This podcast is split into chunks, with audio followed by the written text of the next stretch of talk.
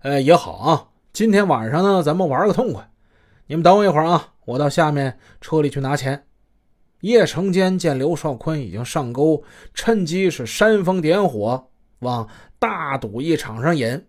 他说完，起身下楼去拿钱。这时的刘少坤见贺楠楠大大方方的拿钱出来，跟自己一起承担风险，自然就不好再推辞了。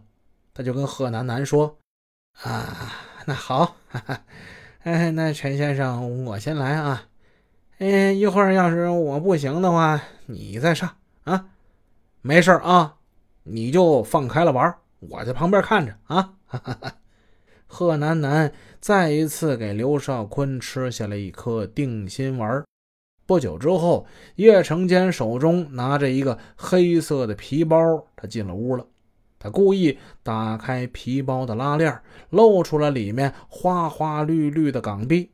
对刘少坤，他亮了亮：“哎，刘先生，咱们玩点数大点的，不要像他们那样啊，小里小气的，根本不过瘾。”说完，他点上一颗烟，舒舒服服的坐在位子上。啊，没问题，客随主便。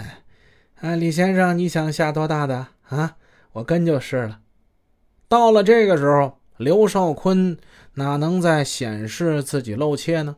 玩呗。果然，刘少坤一上场就带来了豪赌的气氛。他三张牌分别拿到了六、七和八，这三张牌加起来有二十一点呢。这牌呢，呃，不算大，但也不算小，但就这二十一点的牌，他居然下了一万块的注。叶成坚是买家，自然得跟呢。